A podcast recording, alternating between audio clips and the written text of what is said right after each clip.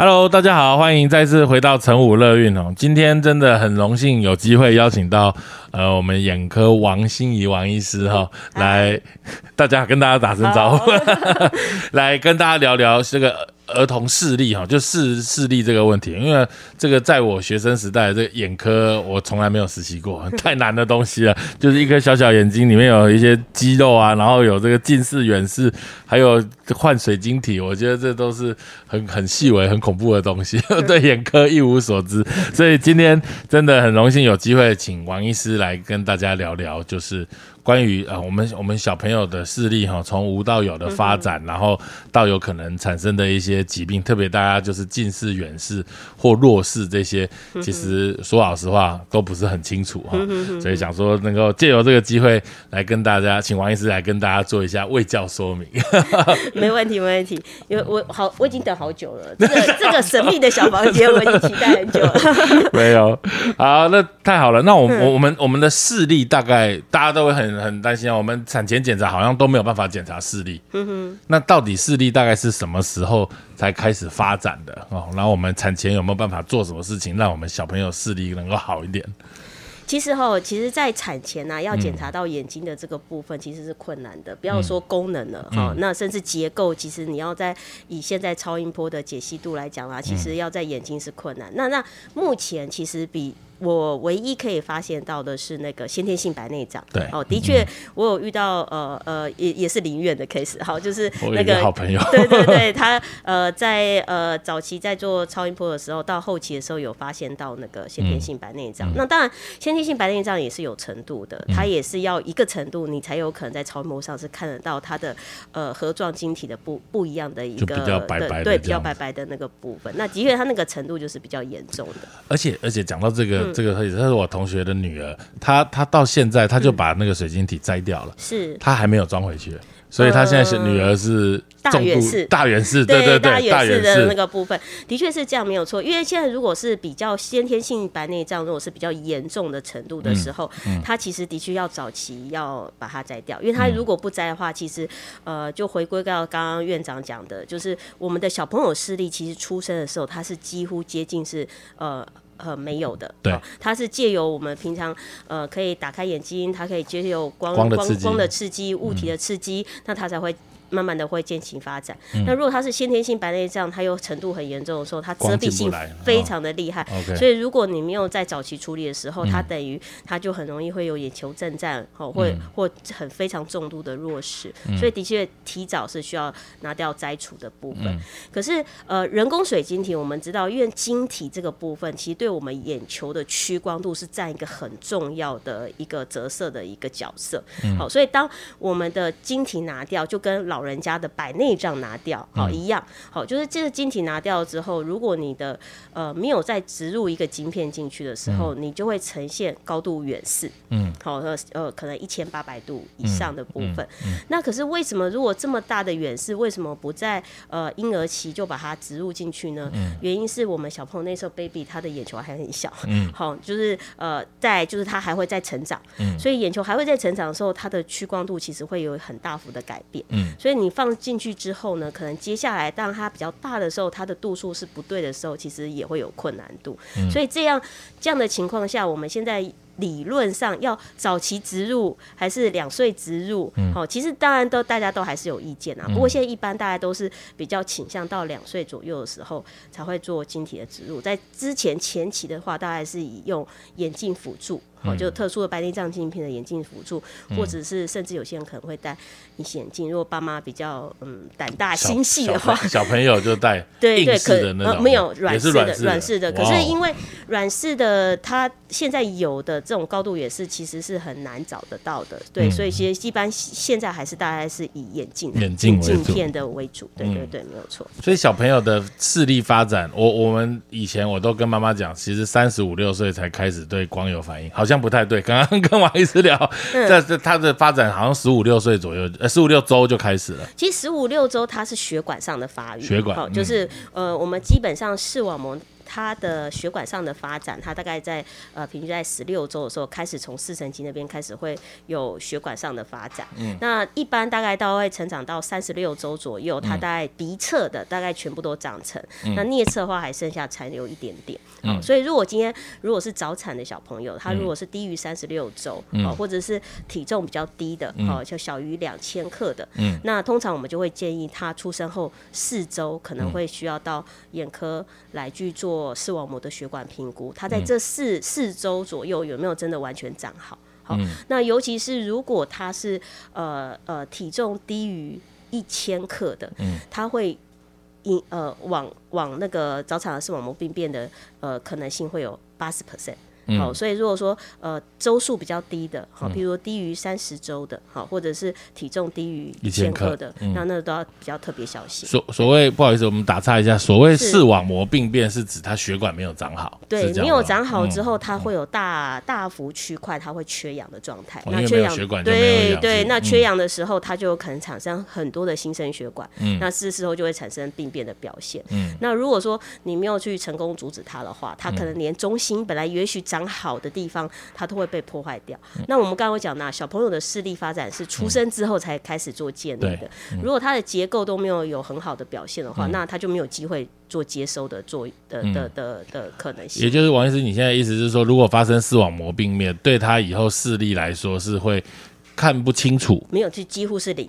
啊天哪！所以所以视网膜，如果说因为早产的视网膜病变，它是近视远视的对，它不是根本看不到，对，它就是看不到。因为很多人他会有一个误解，以为我们的视力发展是在眼睛，其实我们眼睛跟我们的耳朵，还有我们的鼻子、我们的嘴巴一样，它是一个。感觉接收器，嗯，对，它是接负责接收的。那所谓的视觉的成像，还是在大脑的视觉皮质区，嗯，对。那所以如果说当你的这个接收器它是坏掉的，嗯，那它当然就没有机会去接收到大脑嘛，所以大脑就是一片空白。哦，在这个部分，所以它的成长发展就是也会是零。所以为什么如果是早产的小朋友，这个早产的视网膜病变是一定是需要是呃要小心要小心的这样子。对对对。我们还有听说就是说，哎，早产儿。出来，当然视网膜病变这个是很重要一个早产儿的部分。还有再就是因为早朋小朋友出生会需要用，可能要氧气或者是插管用呼吸，这些高浓度的氧气也会对于眼睛产生一系列的问题，是会这样子。呃，就是它就是也是一个早产儿视网膜病变的一个危险因素，所以高氧跟血氧呃跟血管有关嘛。对对对，所以氧气高反而也是对对。其实病变早产儿视网膜病变真的它的呃因素还蛮多的。我刚刚说的呃呃周数哈低周数，然后低体重，然后是否有用氧气，好，然后呃他的可能还有一些家族的。呃，一些遗传因子，好，这些都还是会是有一个会影响的。那甚至我们还有少部分，好，很少很少比例啦，逐月的也有看到，就是呃血管发育不良的，好，那这也是有可能的。因为这样子听起来，其实因为视力小朋友没有办法表达，我们也没有办法知道他看不到，而且看不到好像又是正常的，因为就刚出生视力都是零点零一这样子的状况，所以好像一定必须借由眼科医师。的评估，我们才有办法知道小朋友的视网膜是不是有发生病变，或者是他血管长得好不好。这样听起来是这样子的意思。是对，没错。其实这也是很多呃呃爸爸妈妈的一个疑问。其实呃，他们带小宝贝来的时候，其实有时候来检查都是只是抱着一个嗯，我来检查看看嘛，就没想到一下哎一看哎，他竟然有先天八百度的近视，他非常非常的压抑。他觉得说我的小宝贝平常在日常生活，他看起来都很正常啊，他跟平常的小朋友没有。呃，两亿的一个状况，呃，这是这是很可能的。哦，原因就是因为视觉发展它是从出生它才开始进行，所以就像一个听障的小朋友一样，其实你如果你没有跟他相处，你有可能不觉得他有听障，因为他在这个环境已经很久了，所以他很自然。所以视力发展不好的小孩子，其实他有时候他其实在做任何动作，他不见得会有特别困难或特别奇怪的地方。哦，甚至不是像大家所想，他可能会走路跌倒啊，也不一定，因为他太习惯了。对他，他跌倒有可能是视力表现不好，也有可能跟视力是无关，他可能是统合上面的问题，这也是有可能的。对对，这个王医师讲到这个，我本身就有亲身的经历。我我我弟弟的女儿，应该叫什么子女嘛？对对对，他他也是在要念小学前，然后做了一个这个视力的检查。我等一下也可以跟王医师讨论，这个好像是政府有一些补助，然后才发现他是。高度远视，所以也也是到王医师的门诊来看，配了一副眼镜。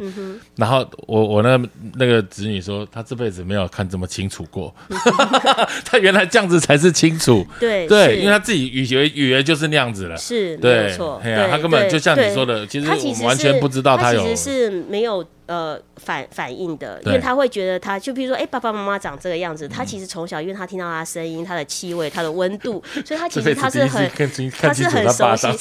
对 对，他其实对很多东西，他其实他以为他所看到的世界就是长这个样子。嗯，所以其实小呃，有些爸妈他也会有一个疑问，哎，那为什么他戴了他戴了眼镜，为什么还看不到？嗯，那当然啦，因为他没学习到嘛。就像你今天你送一个小朋友，他去到幼稚园，他还没有开始上课，他才第一天，你就期待他哦，所有的课程都会嘛，就很困难嘛，对不对？所以当他还没有学习到的时候，他其实戴这个眼镜，他一定会跟爸爸妈妈反映说：“我觉得我好像戴跟没戴一样清楚，或更不清楚。”他不觉得清楚，他不会这样讲。他说：“我戴跟不戴一样。”嗯。所以爸妈就说：“哎，那这样这个眼镜是不是是有问题的？我还是说不需要的？其实不是，是因为他还没有因为足够的学习，所以他没有成长起来。对对，当他有天成长起来的时候，他自己哦，呃，像很多爸妈就有跟我呃分享，好，就是他们在刚开始接收眼镜的时候，刚开始可能就是常常会忘记嘛，因为就没有需求，就乱丢就不见了。常常一个月就说：哎，王医师，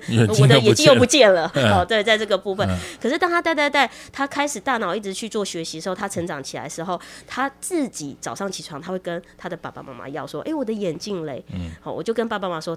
那你就知道了，他的大脑已经学习成长起来，他终于知道说，原来他不戴眼镜跟他戴眼镜那个世界看起来是不一样的。对，像刚刚讲到这种高度远视，尤其好像是说小朋友刚出生，其实都百分之八十的小朋友都有一点轻微远视的这样子的状况，这是他发展过程中的一个一个一个基础，然后慢慢才才调回的视力是正常的这样子吗？嗯，应该是要这样讲。其实就像我们的小宝贝，你你可能呃，这个这也是院长的专长，就是说，哎，我我我我足月的时候，他的体重是多少，对不对？我们有一个平均值嘛，对，所以我们的眼睛也是一样。其实呃，上帝在创造这些我们的结构的时候，其实是很特别。如果他今天大部分人他都是在远视两百度到五十度，这个比例是最高的。这是我们在核心是有去做统计的，对，零到三岁的小朋友。嗯，那如果这个度数是有问题的话，那我们不是大部分。人的成长都是有问题的嘛？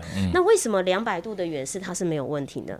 妙点就是在我们的水晶体，我们的睫状肌水晶体，它会帮助我们做调焦的动作，就跟我们的照相机一样。嗯我们照相机有那个镜头，它可以伸缩，你才可以远镜头近的近处，你可以做调节。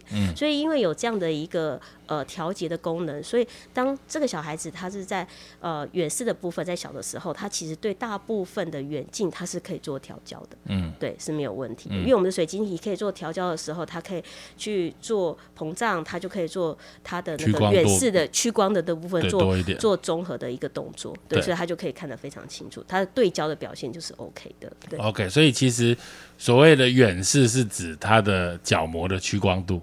不是所谓的远视 太难了。所谓的我们远视在定义的时候啊，其实在定义说，今天我呃我的光线、我的影像折射透过角膜、水晶体这样折射过来到视网膜上的时候，当它刚刚好折。呃呃呃呃，落在视网膜上的时候叫零度。零度。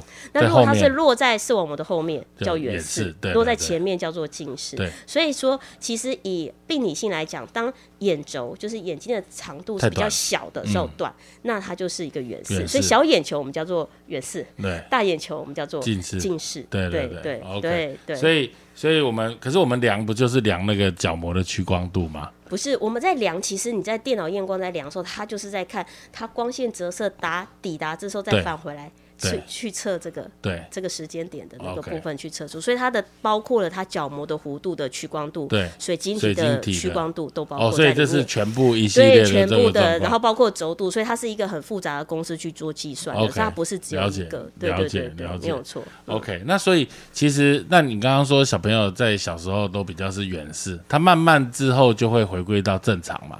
呃，如果以生理性来讲的话，它其实它就是会每年，它就像我们小朋友身高体重，它会有发展这样部分，所以其实它其实每年会逐渐增长。哦，可它增长的时候，对眼眼眼轴会增长的，对对对对。好，那当它这样逐渐在增长的这个过程当中，那如果每一个人都是这样度数多，那如果假设我原本是远视五十度，那它就一直在增长，它就一定往近视吗？其实不是。哦。好，所以特别点就是刚刚这样讲的，因为小孩子的水晶。体它是呃在零到三岁它是没有发育完全的，所以它的水晶体还会变形。嗯，当它一变形，是不是就改变了曲度？屈光度对对，所以它是跟着的。好，就跟我们人体，我们不会在抽长时候就变形嘛？对，对不对？对，一样的道理。哦，所以其实这样子听起来，小孩远视其实是很正常的一个状况，因为眼球至少眼球就一定会长大。对，可是你如果说你的远视，如果你是过小，其实还是会不正常，因为我们的水晶体再怎么调焦，它也只能在一个一定的范围的范围嘛。对，就像镜头，你超过了，你还是没有办法做聚焦的一个动作。对，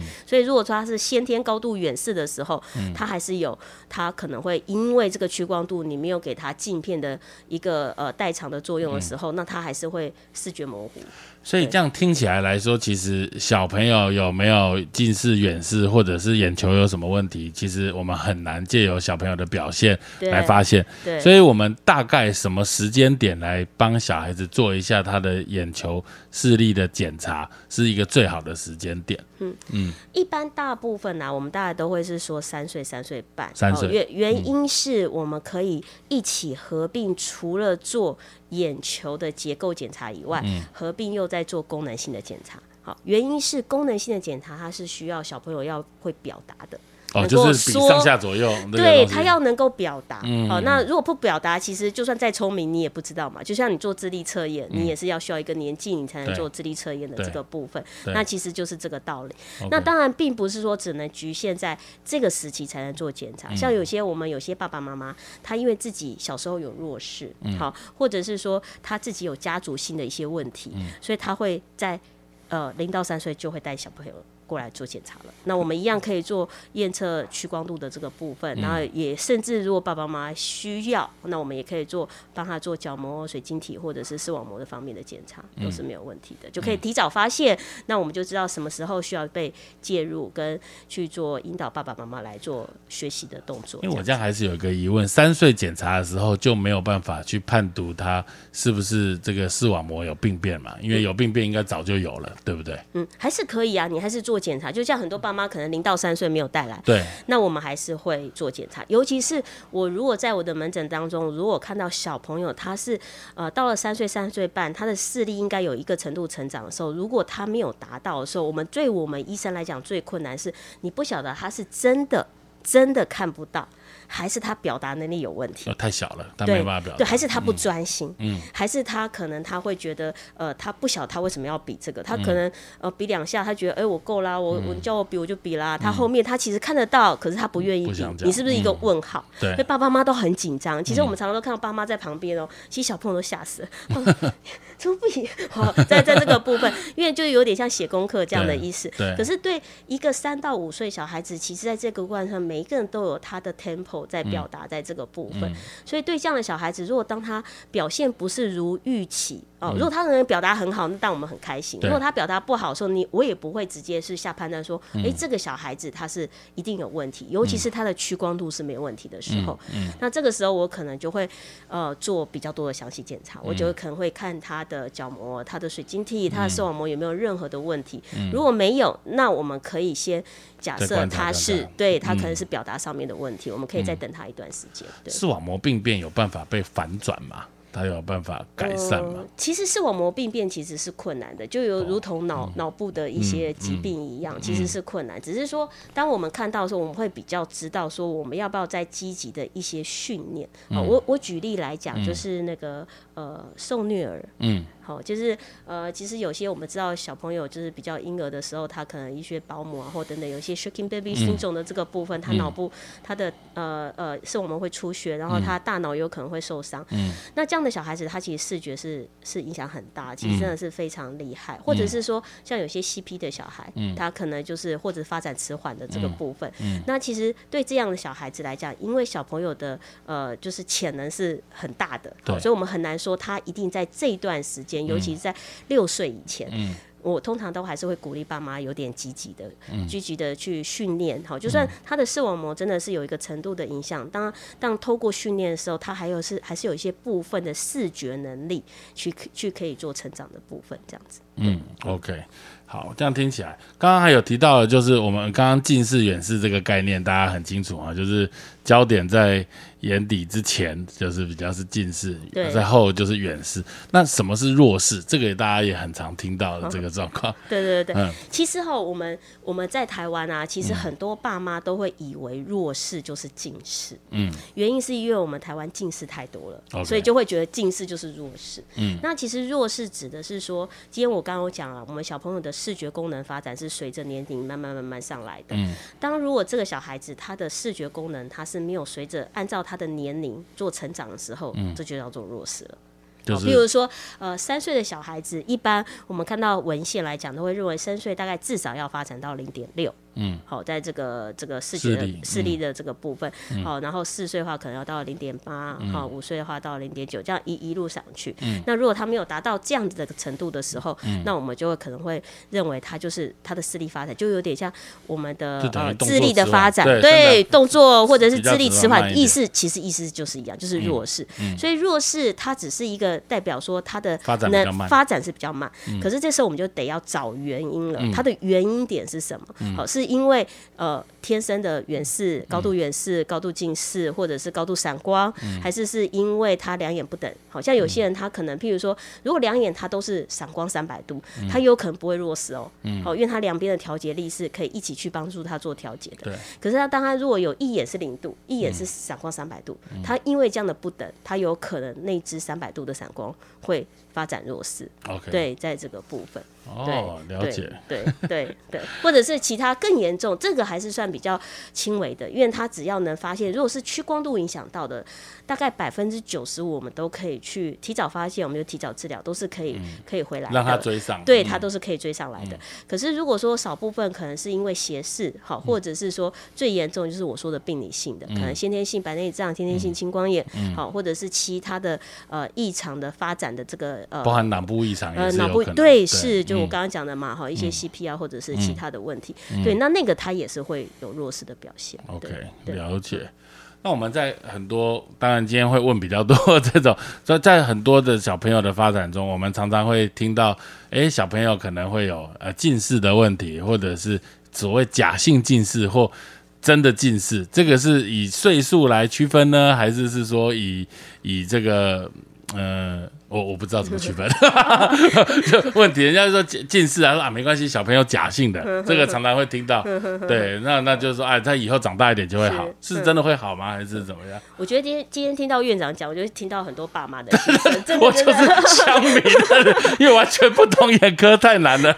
对，其实这个的确在在呃门诊爸妈其实也是会问的。好，那其实呃近视就像我刚刚讲的嘛，它就是一个结构性的问题。好，它它当它过长的时候，它的呃，屈光的焦点，它就落在前面，它就是一定是真正的近视了。嗯，对，因为它你想看我们的眼球会改变嘛，它没有办法伸缩嘛，对不对？所以它是一定不可能会做改变的动作。对，所以它如果真的它的轴长已经长大了，那它就是真正的近视。OK，那所谓的假性近视是什么呢？但为什么我们量出来我们的验光度它是会看到是近视，可是又叫做假的？原因就是那个我说的水晶体，有没有？他做睫状肌做调焦的时候，他用力做调节，他水晶体做一个曲度上的改变的时候，那它就会让成像往前，嗯，那它就是会量出一个近视的表现出来。嗯，可是因为它是晶体上的结构改变，所以当我们点了散瞳剂或睫睫状肌的放松的那个药物的时候，它是不是一放松，那它就又回来了？所以散瞳就是水晶体就对，就就没有肌肉拉着了，对，它就没有它睫状肌去做过度做做拉扯的时候，那它就放松了。对，那当然，所以才会说控制近视要点。散瞳剂，对很多爸妈说，我我很愿意治疗，我很愿意点药，我可不可以不要点散瞳剂？那我就说，那你要点什么呢？你要点缩瞳剂吗？还是要点降眼压呢？好，所以其实它的它的原因是因为这个，所以我们才会点散瞳剂。那当然，除了散点散瞳剂以外，我其实这边还是会想要跟很多爸妈分享，其实应该是在当这个小朋友有近视前期的时候，我们其实就要开始来去注意这个小孩子在用眼的习惯。嗯，其实我们呃，我。我发现，在门诊啊，哈，看到因为看到很多零到三岁或者三到五岁的小朋友，那其实我们现在的小朋友跟以往不一样。刚刚我讲说，很多文献都会说，三岁小孩子平均的视力表现发展在零点六左右。嗯。可是我现在在门诊，我看到，我看到，我接近八成、九成的小孩子三岁都已经到一点零了。嗯。我们甚至还有很多小孩子哦，以前我们会觉得小朋友的理解力跟表达能力是要到三岁、三岁半以上，他才能去回答那个上下左右。就会跟你对，两岁多就可以了，就没有问题。刺激很多，对他刺激很多。其实那个发展，其实说在这个应该要要调整，也对对，要调整的。所以在如果当一个小朋友他到四岁，他还只有在零点七的时候，我说真的，我觉得在我们诊当中，我看到他是比较慢的了。OK，已经不是那个，因为他们的表现度其实是不太一样。那也因为这样，那为什么会这样呢？就是因为他们的刺激太多，他们从小就拿近的一直看。山西产品对眼对眼睛的发展是有帮助的。讲完会被人家骂。其实应该是有一点帮助。其实不止山西产品啦，其实现在很多都市的爸爸妈妈其实对山西的这件事情，他们是很很重视的，很会知道怎么去避免小朋友在使用的部分。对。那可是其实他们没有想到的是，对一般我们会认为对小朋友有益处的，像比如绘本。嗯嗯嗯嗯，好，或者是益智游戏，对，那其实这些他们也是爱不释手，而且他们也是爸妈很希望他们一直接触，而且的确是对他们很多的逻辑思考或者手手脚的运用，这些都是很大的帮助。可是它也都是近距离，因为它不是远距离的，对，所以它近距离的使用真的是很多。嗯，所以说我们为什么才会看到现在越来越多的三到五岁小朋友，他们都。开始发展近视的的表现的原因，在这个部分。刚刚我们有提到一个数据，当然这个可能在王医师会更有经验，就是说小班的近视比例现在已经达到接近七 percent，嗯，大班有接近九 percent，也就是十分之一的小朋友可能有近视，甚至要戴眼镜了。来来做矫正，是这个这个数据是那个国建局的数据，是是没有错的。嗯，好，那以往我们都会像，比如说以我的年代好了，好，以我年代虽然看不太出来没有了，看不出来很年轻。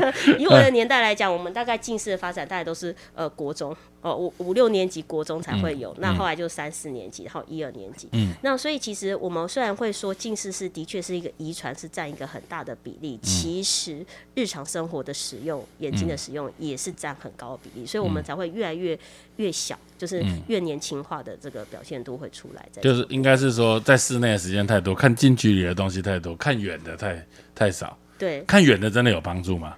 还是一个很有帮助，很有帮助。所以户外活动非常有帮助。其实你看看欧美跟我们亚洲人，其实亚洲人为什么比例近视比例都是一直最高？其实，在研究近视来讲的话，其实的确亚洲的研究在这方面是是比较多的。嗯，因为欧洲人的、欧美人的是是比较少的。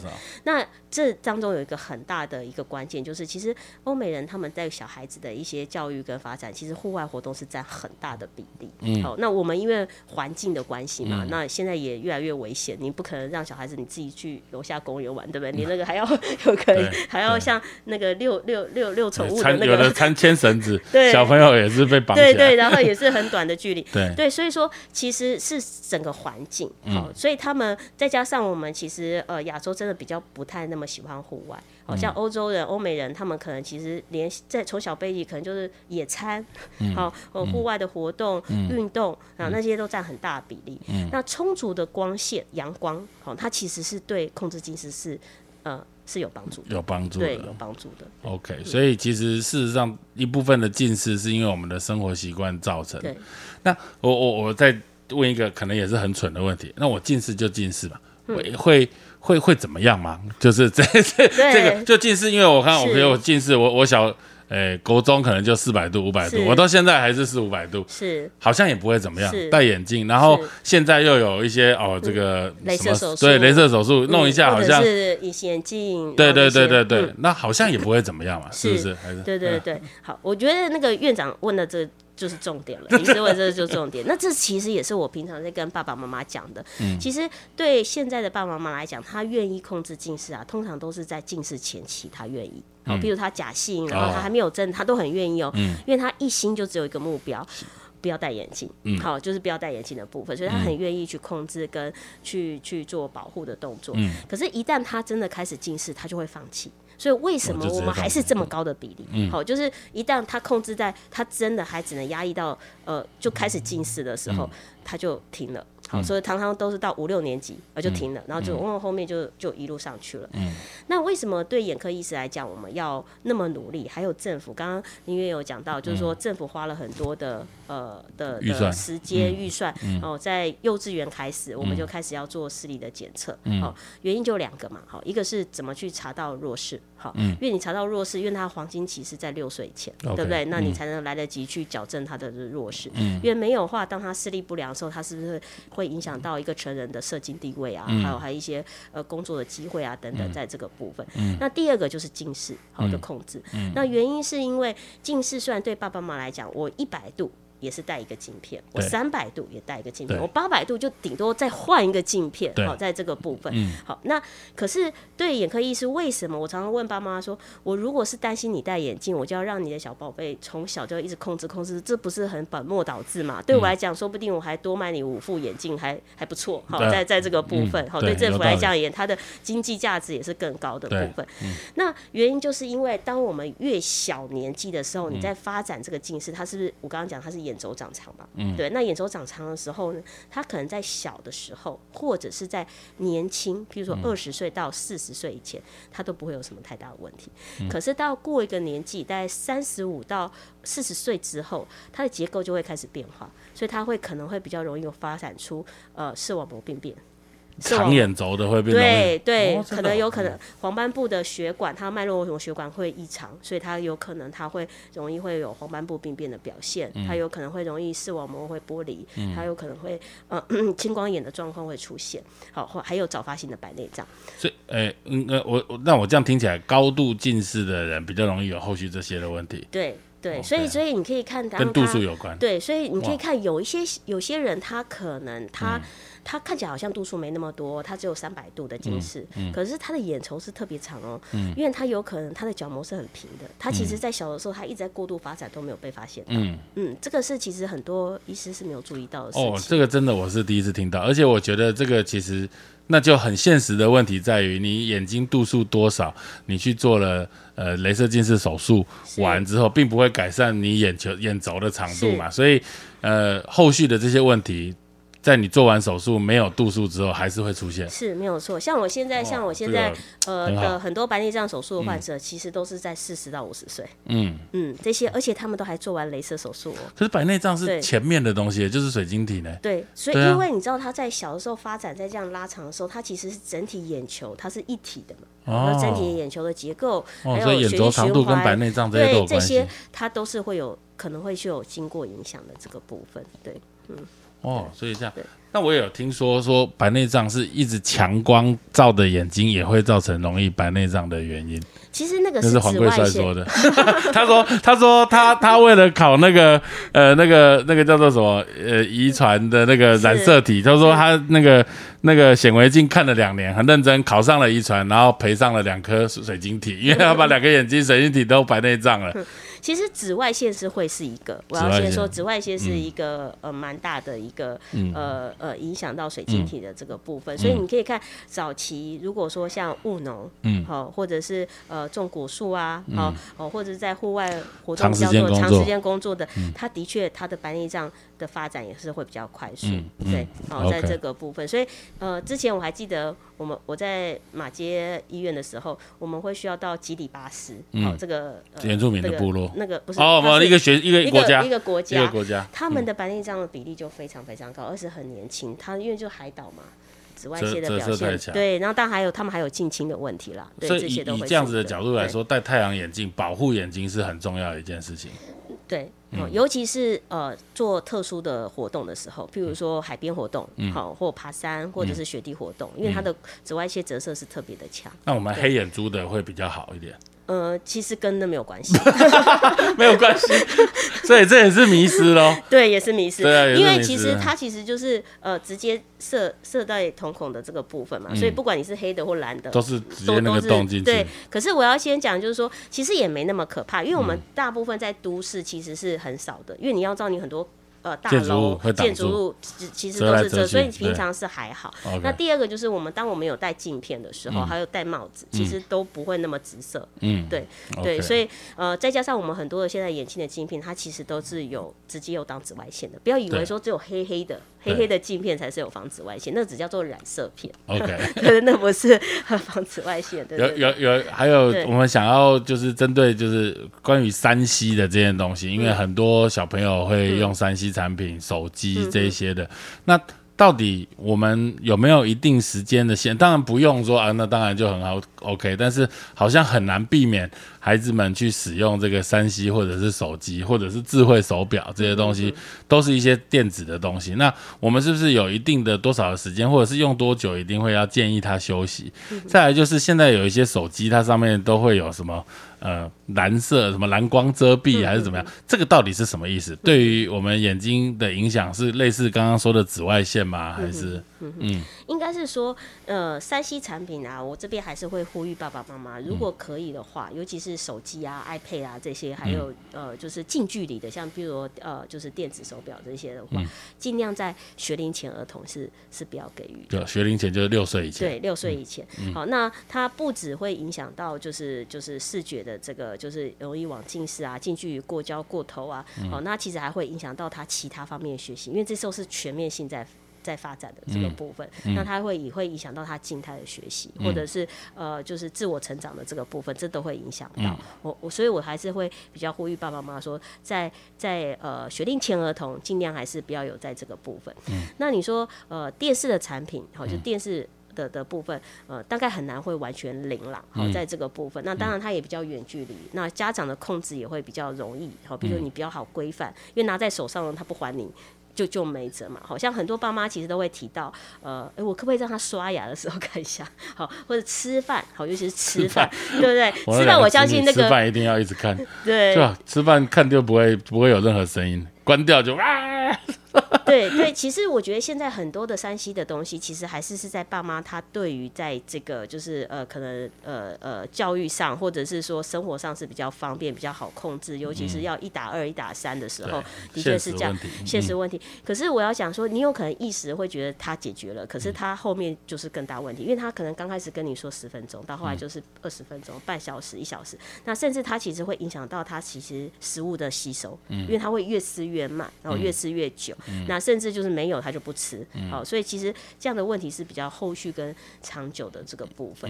那另外再就是说，因为他随时都可以拿对比，他可能灯光暗的时候就看好，那这个反差也会很大。其实对我们视觉的刺激，水晶体，尤其是学龄前的儿童的水晶体，它其实是还很清澈的，好，就是它的保护的效果也会比较没有那么的多。好，那那个它它影响到的也会比较大一点点，对，光线太强的在这个部分，因为它那个随手可得嘛，好，再放旁边。啊，就看啊，或一直盯着看的这个表现，好，所以还是会比较建议在学龄前，因为他还比较没有办法去分辨，好，在这个在这个部分，对，OK，所以也希望在使用的时候时间不要太长。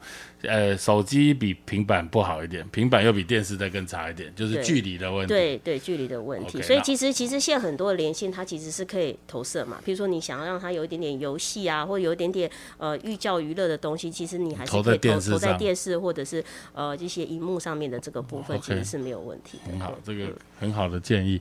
最后我们还会再问到，就是说呃，我们都常常会听到角膜塑形片这个东西，呃。是什么？它是刚跟我们刚刚讲的时候好像都不一样，它是角膜的东西嘛？角膜塑形片，顾名思义就是在塑形这个角膜，是这样子吗？我不知道，太太难了。什么时候好会用到这个东西？角膜塑形片？是是是。就是我觉得刚好也趁呃在这样子的一个呃分享当中，我觉得刚好也让爸爸妈妈了解，因为其实真的的确对很多爸妈其实越来越会接触到这个名词、这个产品、这个东西。那其实这还是要回归它就是近视控制的一个东西，好一个一个对。其实现在小朋友真的很幸福啊，不像我们呃又要讲我们的年代了，就是就是不像我们的年代，我们大概就是只有一个阿托品一个散瞳剂可以使用在这个部分，而且只有高浓度的，所以当我们不能适应这个光线或对焦的反应的时候，很长就会放弃。那现在小孩子呢，其实呃，我们开始会有一个一个呃物品，就叫做周边离焦的。周边离焦，周边哦，周边是离焦的一个状态的产品，那就是你在说的刚刚说的角膜塑形片，嗯，它也是近视控制，所以如果千万不要告诉我它高度远视，也会有爸妈说，我可我的小孩可不可以戴角膜塑形片？它只管近视，对，它不是对，它是近视的部分，因为它压的弧度表现是不一样，因为你要知道我们我们的呃呃近视它是在落在前面嘛，对不对？所以我们的角膜如果我的凸度变平。它是不是就会往后延展？对，光学的这个部分，所以它的目的就是让它变平。所以你要远视变好。要要可以从后要，你要变凸嘛？对，你要削旁边的这个部分。你说未来有没有可能类似像这样，其实要克服的东西还很多，因为会跟你的眼那个呃瞳孔的大小啊，好进进去光线的表现啊，这都会是有关系的。所以为什么你看近视雷射手术已经这么多年了，可是老花的雷射手术其实还还很难有往前。好，在在这个部分，因为它就是越老花要做的就是远视的那个部分，对，所以还是会有困难。那所以对现在现现在来讲，就是。角膜塑形片，它其实目的是为了控制近视。好，那除了目前除了角膜塑形片以外，它是直接在晚上晚上让你戴的时候，它让你的角膜做塑到中心点是零度。那它在呃周边，好，除了黄斑的以外的周边，它去做离焦度，来骗过我们的大脑。它的眼球已经够大了，你不要再再做往后延伸的这个表。它它是直接作用在角膜上，所以当它利用生物角膜生物。不会那么快回弹的一个原理，所以它白天可以一直维持这样的表现，所以它白天不用戴任何的眼镜，然后它也有达到控制的效果。所以为什么很多爸妈都会趋之若鹜？我就觉得哦，不要戴眼镜太棒了。好，所以他们会会觉得有一个不一样的一个一个那个产品可以做使用，等于是戴着睡觉这样子，戴着睡觉，然后早上拔起来。那当然，现在小孩子不止这个，哦，我们现在还有那种呃，就是日抛的隐形镜，好，它也是，它就是用在白天。白天戴，它一样，它这个隐形镜跟一般的不一样，它一样里面会在镜片上是做周边离焦的一个。等于它的它的眼镜是中间比较薄，侧边比较厚。呃，概念是这样吗？对，就是它它做镜像的一个往前的这个部分。对，那那像这样子的话，它就变白天戴，它不是塑在角膜上，角膜是没有做任何改变，它等于用那个镜片来替代。眼镜嘛，好，就替代眼镜的部分。那甚至连线眼镜都有做周边离焦的。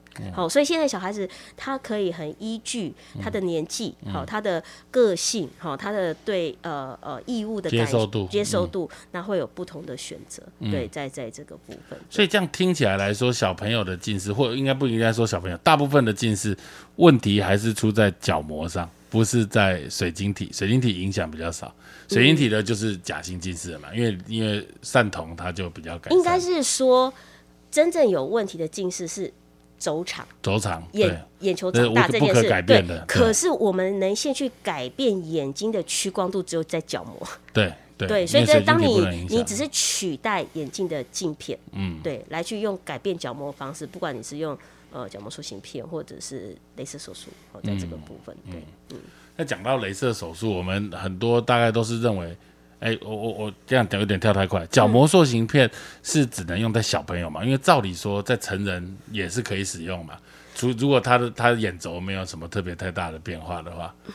这就讲到重点了，这也是 又 是重点了。对，因为这个就是新的，啊，因为之前的确我们为什么会先说讲到重点？其实有很多爸妈就看到小朋友他戴角膜塑形片，他觉得很棒，自己很想戴，对自己很想戴。你说对自己很想戴，因为原因是在呃，我们睡觉的时候本来感知就是比较低嘛，所以很多人因为白天他。他戴不住隐形镜，他觉得戴了很干，或者是戴了有异物感啊，或很麻烦，然后等等，在这个部分，那他晚上趁睡觉的时候就戴，然后第二天他就不用做这些事情。所以他看到小朋友戴的时候，他也会想要戴。那甚至也有遇到有一些大小孩，譬如说他之前可能都用角膜塑形片在做控制，那到了十八岁之后，也会有爸妈问说，那他接下来他还可不可以再戴？好，在这个部分，那当然我觉得这是要分两个部分，因为前期是为了要控制近视嘛，所以他有周边离焦等等，在这个部分。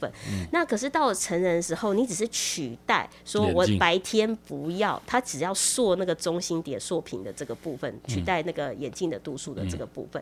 那这样的情况下，它的那个设计，好概念设计就要做调整。嗯，好，因为它不再需要周边离焦了，因为它没有要控制近视的部分。因为周边离焦，它这样镜面效果有这样的表现的时候，它其实会降低我们的对比。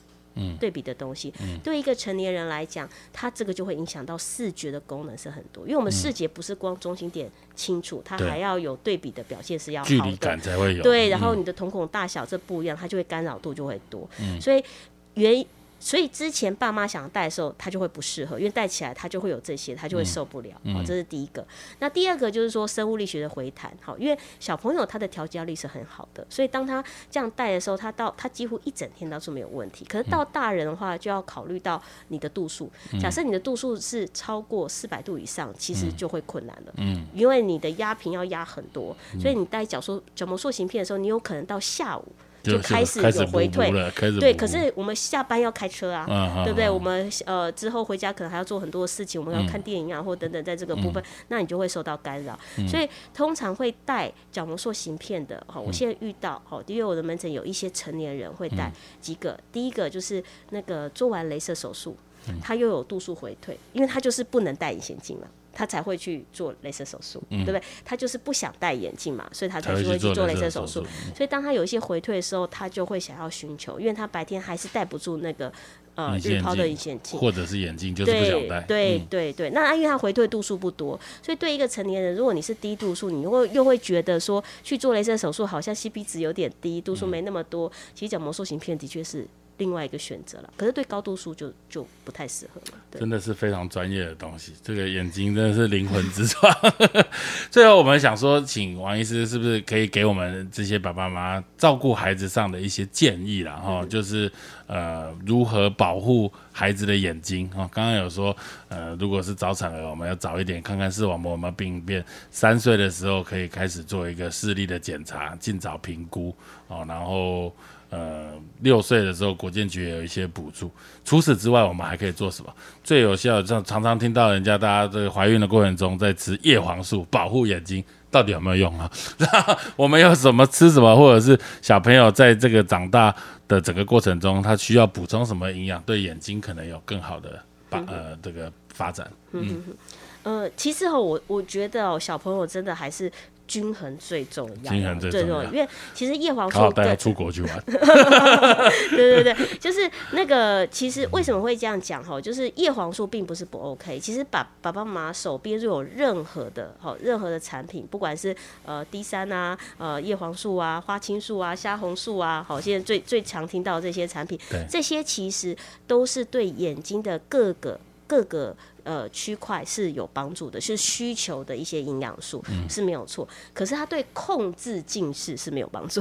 对对，主要还是生活习惯。他对，还是他是用生活习惯，还是还有他的就是体质。我要先讲，很多爸妈也是很气馁啊，他呃都已经让他去做森林小学，哦，都带到山上去了，就他还是躺在那边，他都会中枪，就是会往近视发展。因为为什么？就是体质。好，那第二个就是说，哎，真的家里都都没有人有近视，就他一个一直长，就是因为他可能呃很爱读书。像有些爸妈就说，他他其实不看，真的很爱读书啊。他说他每天就是看他起床，他已经坐在那边。抱着一本书了，哦，我甚至我有一些门诊，真的那个小朋友就抱抱两本书坐在那边一直看，好，在在这个部分，所以他本来就很喜欢近距离阅读等等，在这个部分。还是生活习惯，我觉得是一个很大的，所以其实还是可以培养小朋友一些运动，像比如说桌球啊，说。羽球啊，这都是很好的去做追视，好做调焦的动作。那户外的活动，好，那有阳光，好，那这些我觉得也很重要。那再来就是说，我觉得那个持之以恒的控制这件事非常重要。很多爸妈就是，呃，可能前面三年，好四年很很努力，可是后来一放弃，后面全部都会都会追回来。在在这个部分，对，OK，好，真的 非常感谢黄医师今天接受我们的访问啊，我问了很多很蠢的问题，但是这个大概我觉得一般一般的爸爸妈妈可能真的对于眼睛这件事情，我们常常束手无策啊，这知道的事情其实事实上真的太少了，还是需要眼科医师的检查哈，因为这一系列的检查，从眼睛光线从外到内，要经过角膜、瞳孔、水晶体。玻璃体，然后才到眼底啊，视网膜这些，这中间每一个构造都有可能会造成类似的结果，但是它根本的原因是不一样的。这个其实很难。好，谢谢，感谢，谢谢，希望大家听这一集能够有一些帮助哈，谢谢，谢谢。